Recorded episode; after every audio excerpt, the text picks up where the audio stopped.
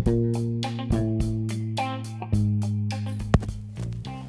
いじゃあエピソード5 5なんかつい先ほど収録したような気がするんですけど気のせいですかね？え気のせいです。気のせいですね、はい、もう秋のこのいい天気で頭がボケてきてるだけだと思います。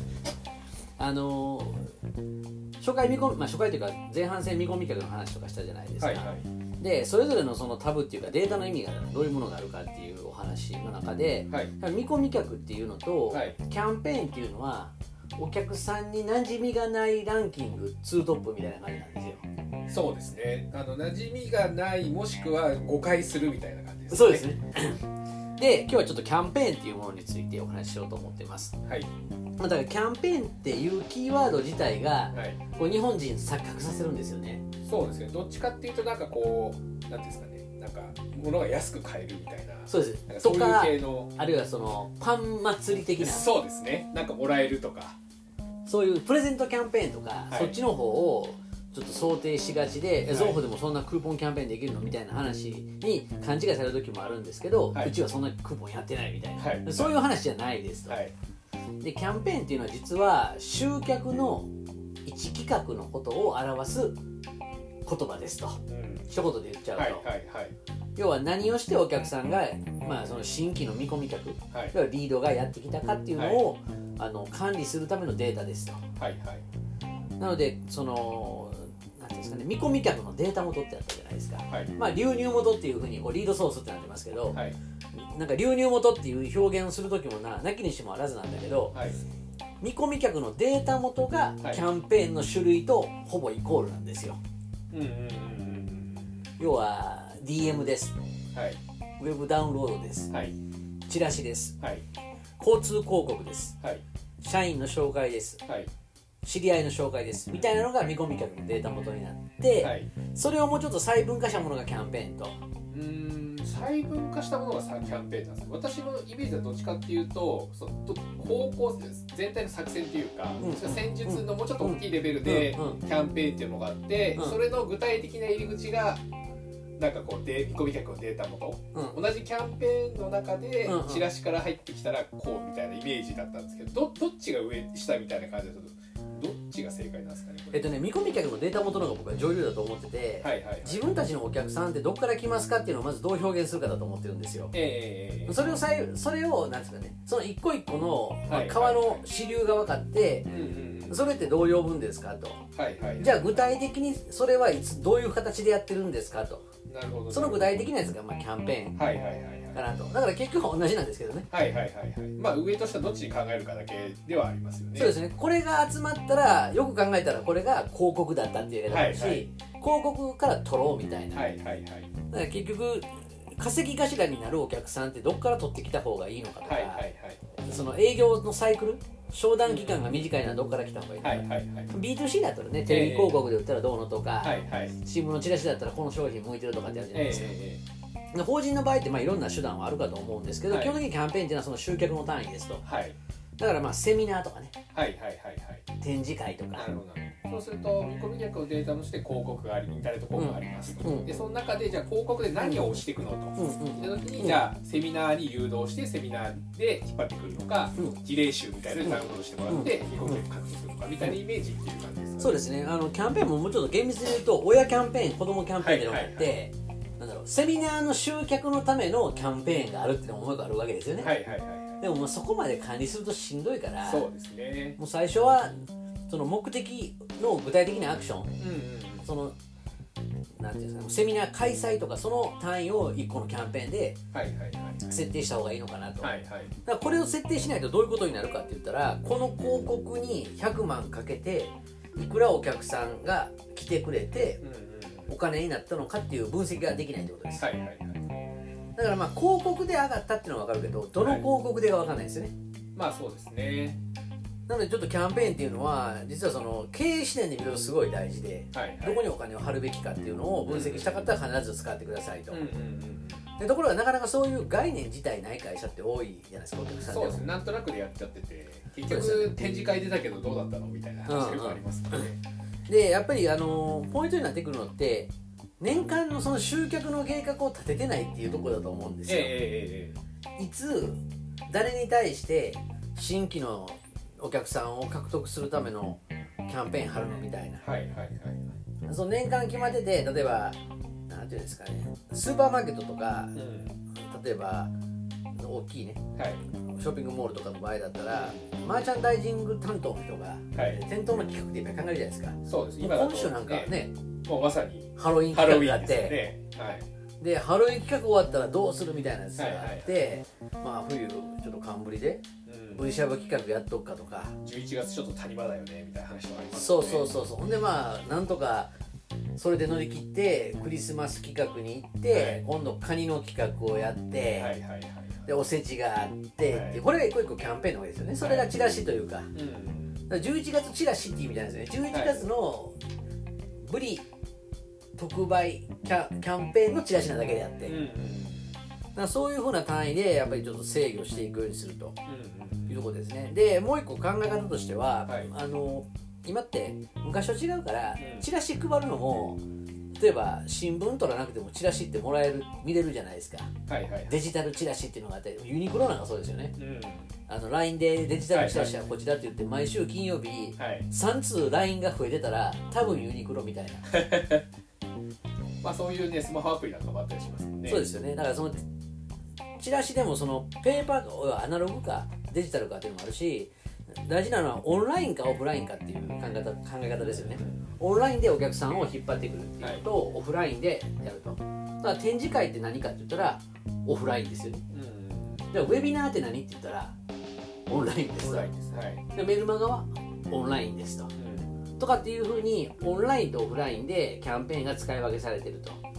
で、まあ、例えば、まあ、中小企業、まあ、僕らのメインのターゲットの中小企業の場合お母さん的にオンラインとオフラインってはい。どっちの方が投資効果高いと思います？オフラインですかね。やっぱりオフラインですか？その心は？いやあの結局なんていうんですかねいきなりこリテラシーがやっぱあまりないので、うん。いきなりインターネット広告とかやっても、なかなかこう成果上げられないパターンが、専門家が横についてて、うん。じゃあメルマガやりましょうみたいな感じで言うといいんですけど、はいはいそれなしにいきなりメルマガやるとなんか全然あのか買おうと思わないメルマガが出来上がるとか。そうですよね。そうなってきますよね。そういうそういう感じっていう意味では、オフラインでやってちゃんと営業的にフォローするぐらいとかの方がうん効果出やすかったりするのかなみたいな、まあ、人によりますけどね。うん。僕も岡谷さんとしてアナログのオフラインです。はいはいはい僕らの場合はその割と簡単で既存データってある程度はい経理のシステムかなんかわかんないけど、はい。データ掘り込んだらキャンペーンで電話キャンペーンを作るわけですよね、はいはいはい。電話をかけましょうと、うん。もうメールすら出さないと、はい。で要はキャンペーン作るとキャンペーンの対象となるお客さんっていうのをこう紐付けできるじゃないですか、はいはい。そこで、まあ、既存のお客さんをドカッと紐付けしていって、はい。そのキャンペーンに紐付いたお客さんに対してうん。電話をかけていくと。はいはいはい。で簡単で最近出た製品だけ説明させてくれっていう電話をかけると。はいはい。で僕らの肌感として100件かけたら1件は絶対いけるんですよね。はいはい。既存顧客だから、まあまあそうですね。まあまあ物によっては10件ぐらいいけそうですよね。うん、うんでそのキャンペーンやったことがないお客さんっていうのは組織だった集客の手法ってやったことないんですよ大体、うんまあそうですね、うん、だから全員が総掛かりで1日電話営業したらどれぐらいの効果が出るかって分かってなくて、まあだから一回これやってみましょうと、うんうんでキャンペーンのステータスっていう項目があるんだけどそのキャンペーンに紐づいた見込み客とか連絡先がどういう反応したかっていうのを書けるんですよね、うんうん要は参加不参加もあるし、はい。あの断られたとかね、はいはい。あの会っていいよって言われてええポジティブな返事もらえたかっていうのが分かるので、だからまあそこで売り上げにはつながってないけどキャンペーンの初期レスポンスとしてはどうだったかっていうのはすぐ見れるんですよ。はいはいはい。だから僕はね電話キャンペーンとかいいのかな。うんうんであとはまあメルマガを送るっていうのもあるんだけど、はい。まあちょっと他のうんうんあの訪問キャンペーンやるとか、はい。そこに DM を出しましょうとかね、はい。っていうのは全然いいんじゃないかなと思いますと。そうですね。まあだから私もそっちの方があの手っ取り早いっていうのもありますし、うんうん。でただあの結構営業があんま強くない組織の場合って、はい。い、きなり電話したり会いに行くの。にビビる人たちって結構やっぱり一定数いるじゃないですか。そうですね。やっぱり人間痛みを感じますからね、断られたら。断られるとやっぱ嫌なので、まあ、それはしょうがないかなと思うんですけどだからその痛みをちょっと和らげるのにワンクッションメールを置いて、うんうんでメールがちゃんと開封したよとはいはいはい。とかクリックしたよみたいなのが見れたらじゃあとこその人興味ありそうだから、まあ、その人が電話しましょうみたいな話をすることは結構ありますね。それはあの言えて妙ですね、はい。まさにあのそういうキャンペーンの仕方っていうのはやっぱり心理的ハードルを下げるイコールなんですかね継続できる営業オペレーションをどうやって作っていくかっていうことセットになるのでやっぱり心理的障壁下げるっていう意味ではメールは全然有用ですよね。そうですねあとはあれですよそのマネージャーの人たちの仕事だと思うんですけど、うん。結局な何のキャンペーンだったらお客さん興味持ってもらえるのとか、うんうん何をネタにするのみたいなところをちゃんと作ってあげないと、うん。でネタがあって営業の人たちもそれに沿ってもとにかくねガンガンするみたいな感じうんでできるといいと思うんですけど割と丸投げの人多いじゃないですか。そうですね。それはお前らで考えるみたいな。そうそうそう。いやいやお前の仕事だ そうそうそう。やっぱりキャンペーンがちゃんとこう登録できる会社って戦略的にも動けてると思うんですよ、で言われてキャンペーンって何かなって言われたところって結構やっぱりですかね頑張って営業活動を可視化してもうん。根本的な打開策ない時あるんですよね。うん。だからなんですかね手間かかることばっかり時間かけてやって売り上げなかなか結びつかないみたいなオペレーションを回しちゃうのでやっぱりキャン組織だったものをどうするかっていうところですよまあ結局何をしたら売り上げ上がるのってイメージがないと話にならないですもんね。そうですよね。だから会いに行って商品説明したら、ううちの商品いいから売れますならはい。じゃあ会いに行くのを最大化するためにどうしますかっていう思考になって、はい。まあ、会うためには突然訪問だったらまずいからうん。事前に何しますかみたいな、はいはいはい。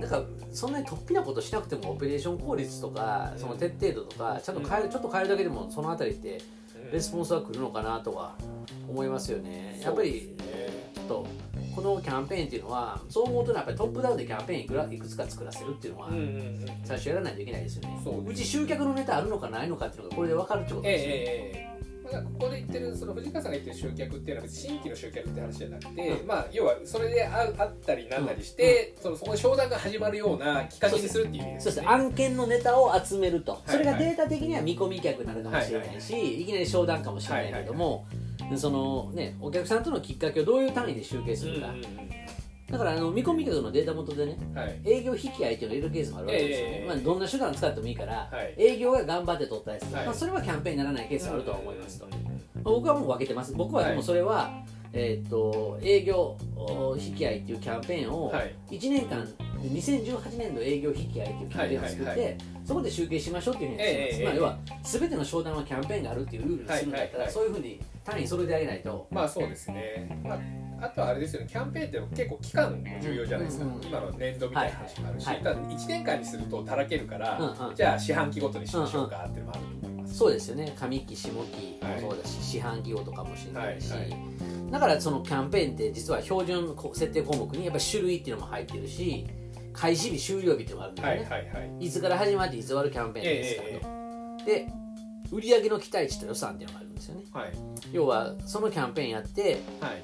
いくら本当に商談が決まるかと。うんうんこれ設定することで例えば100万かけたキャンペーンで5000万売り上げ上がりましたとか、ええまあ、10万かけたけど300万来ましたと、まあ、僕だったら300万かけたけど50万ですっていうキャンペーンもあると思うんですよね、まあ、展示会とかだと分かりやすいですよね。そうですね。お金出店にどれぐらいかかって、はい。い、ろいろ作るのにお金どれぐらいかかって、で実際そこに紐づいた売り上げがどれぐらいあるみたいな話ですよね、その通りですね。だからここであのなんですかねまあ、エンタープライズエディションとかになってくると、はい。ROI の計算っていうあの項目出てくるので、ええあのやってよかったキャンペーンかどうかっていうのが KPI では指標で一発で出るっていう機能がありますから、この期待値と予算っていうのは入れましょうと、はい。まあ、実際の費用っていうね、うんうんまあ、この辺りはなんですかね予算管理はい。する上では必要になってくると思います。から、本来はそのキャンペーンのレポートを出して、はい。年間のキャンペーンまずバシッと決めて、はい。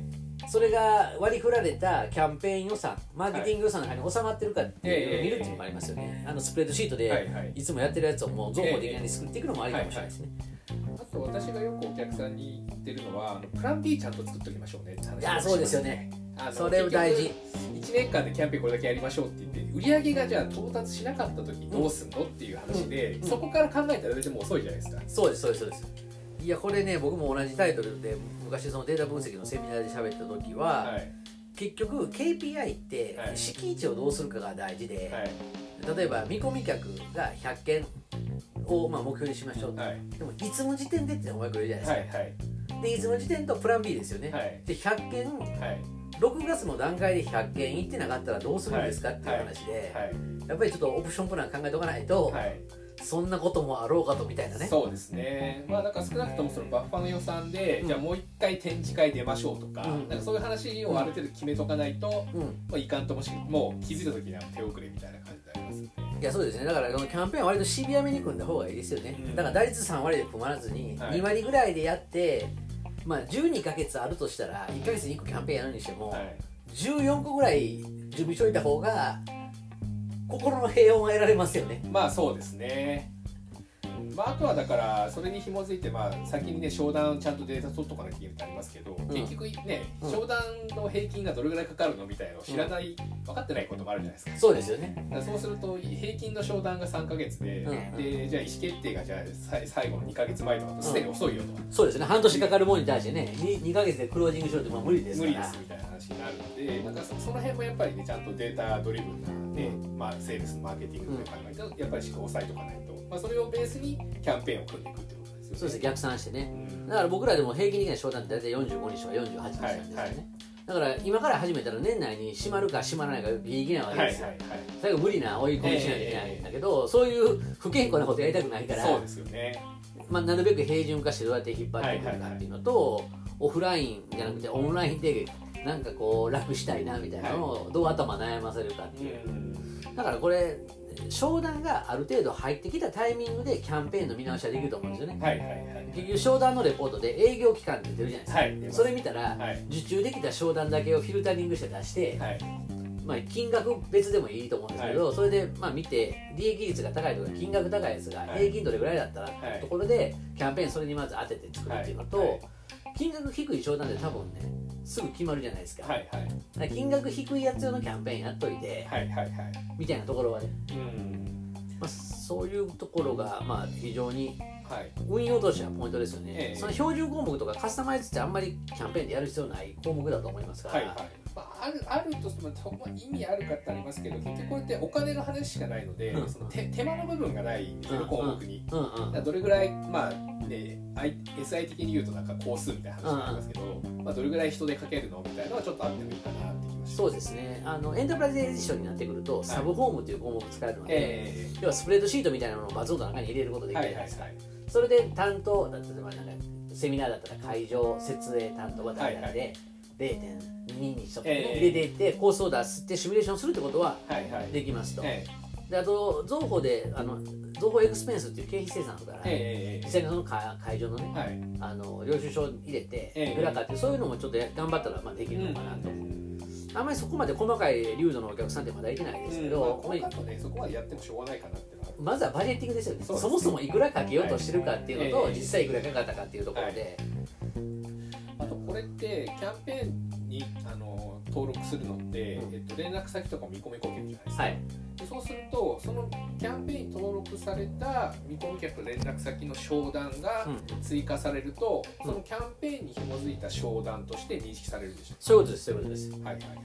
見込み額が変換されると元のキャンペーンに紐づいてはいはい。なりますとでそうすると結構その辺がちょっと難しいところかなと思うのが、えっと複数のキャンペーンに当然ながらはいはい。はい登録されたりするじゃないですか一つの連絡先とか見込み客、はい。そうすると、えー例えば A さんが2つのキャンペーンにうん。BC のキャンペーンに登録されてたら、うん。商談が追加されたら BC 両方に集計されるイメージそうですね。になりますよね。はいはいはい。結局はあの、まあ、商談が紐づいてるキャンペーンだけになるから、はい。計算されるのは。はいだからどこに紐づけますかってことだけなんですよ、うんうん。でもこれで話ややこしくなるんですよね。はい。この展示会に来たから次のセミナーも来てくれたから、はいはい。この展示会が実は良かったんだみたいな、はいはい。でもそれも決めの問題だと思うんですよ、はいはいはい。だからきっかけ出会うきっかけを生として比重高くするのか、はいは商談発生する直前のやつがええ。最後の決め手となったから、はいはい。そっちの方がいいのかみたいな。でもこれってでもお客さんに聞かないと分かんないから、まあシステムでちょっと出すのそうですよね。は難しいかなと思います、はい、いわゆるアトリビューション分析みたいな話になってそうですね。ねアトリビューション分析も情報してるのエンタープラエディションついてるんだけどあれは難しいんですよ、はいはいはい。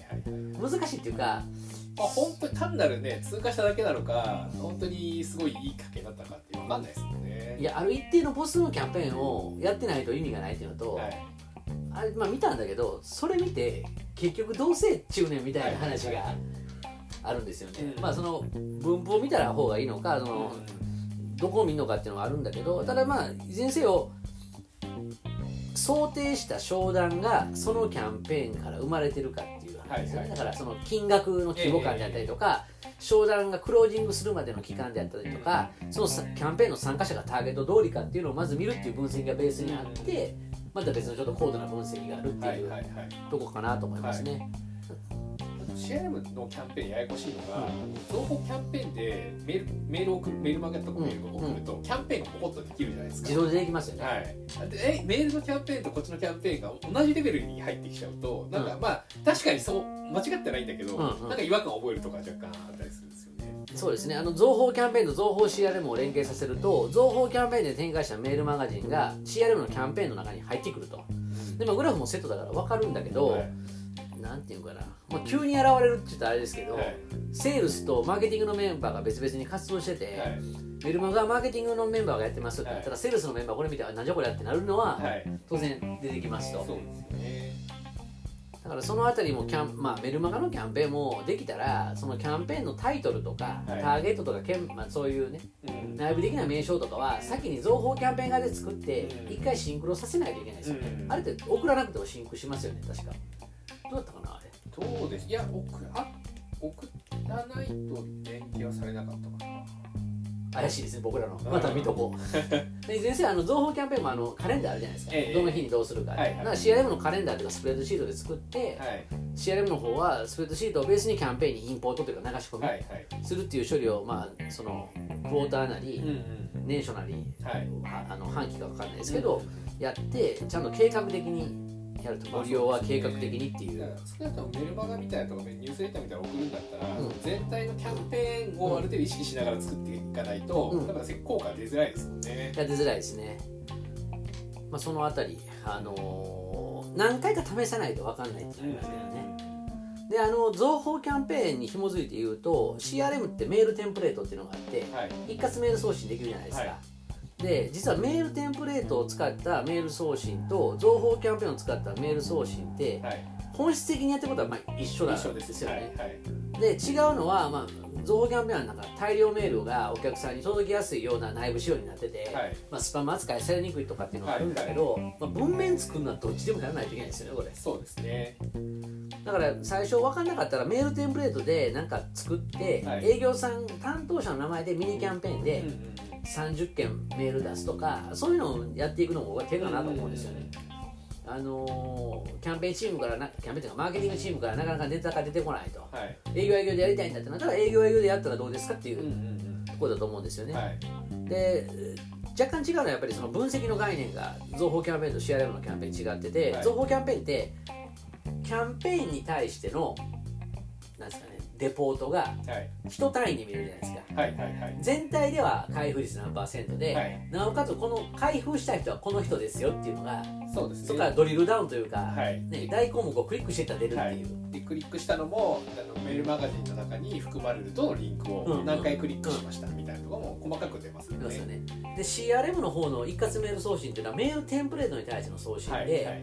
メールテンプレートを何回かに分けてバージョン違いというかはいちょっとずつ文章を変えてもどういう効果があったかっていうのを分かるようにしてるんはいですよね、はいでメールテンプレートが主役ではい。開封率が78%って出てもはい。その78%は誰ですかは出ないわけですよ。はいはいはいあはい。くまでもメール全体の話としてやるので,、ですね。使い道がええ違うと。ええはい。だからなんつうかやっぱり営業向けなんですよね。そうだどちらかというとその業務的なうん。定型に近いようなメールを徐々に改善していくみたいなイメージにそうですね。繰り返し送るのかあのミニキャンペーンで営業担当者がセールスシグナルの方ではい。この人が開けたっていう開けたって瞬間に分かる方のはいはいはい。なレポートっていうかなんていうんですかね。サマリーじゃないんですよね。うん。今この人開けたからどうしてっていうそっちのミクロの方が見るような。そうですね。トリガーにするみたいな感じそうですねそういうちょっと使い道はあの違いはあると思います、こう前あの僕勉強会ではい。僕らのお客さんの勉強会でそのメールテンプレートの説明やったんですけど、はい。やっぱりみんななかなかまだ使いこなせてないというかね、はい。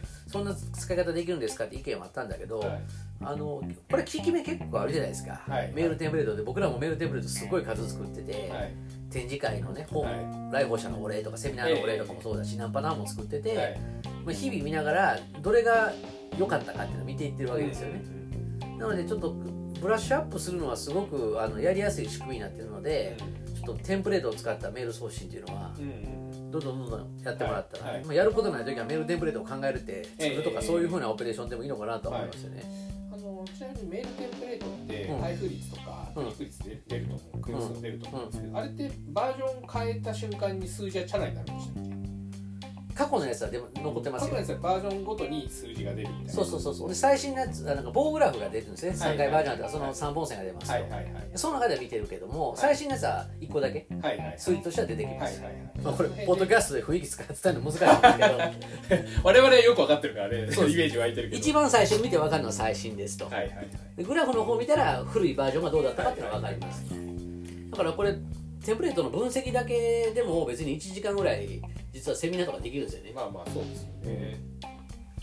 だからこれってまあでも動線をお客さんとのそのコミュニケーションの動線どうやって考えるかっていうのは情報キャンペーン使うにしても CRM のうん。メールテンプレート使うにしてもうん。結局一回図化しないといけないじゃないですか、はいはい。どういうふうに並べていくかみたいな、でそれはちょっとそうそういうなんかワークショップじゃないんだけどもうん。一回またやってみたいですよね。そうですね。基本のネタあの情報キャンペーンにあのワークフローのあのダイアグラムというかねグラフィカルなはい。UI が今度ついてやりやすくなってますけど、まあ、あれのもうちょっと手前のやつですよね。はいはい。これを期待してこれを送るみたいなところを何パターンか作ってまずそれができるかどうか見てみるっていうのはあのちょっと社内でどうやるかっていうのは、まあ、各ユーザーさん検討してもらってもいいのかなとは思いますね、まあ、キャンペーンあの本当ないがしろにしてはいけない機能ではい。はいキャンペーン使うから CRM 生きてくるっていう部分もあるのでそうですね。ちょっとここをうまくどう使うかで、まあ、発展系としては僕らやろうとしてるのはオンラインのねうん。キャンペーンで情報ミーティングっていうあのウェブ会議の。ええこれ使うとウェビナーできるんですよね、はいはい。はいオオフラインオンラインミーティングで自動的にミーティングと連携してウェビナーも全部参加者の記録とか全部入ってくるんで、えあのミニある程度なんですか見込み客のリストが集まったらえウェビナーを開催してはい。そこで質問をもらった人をうん。営業フォローしていくとかね、うん。そういうオペレーションも組めるのでキャンペーンは本当にこう可能性が高いうんうんあの機能というかはい。大事な機能かなとそいううところですだからキャンペーン使ってるかどうかで CRM を活用できてるかっていうのも僕たちは実は見てるんですと。判断できますね。というお話でございました、はい。ではまた次のエピソードをお楽しみに、はい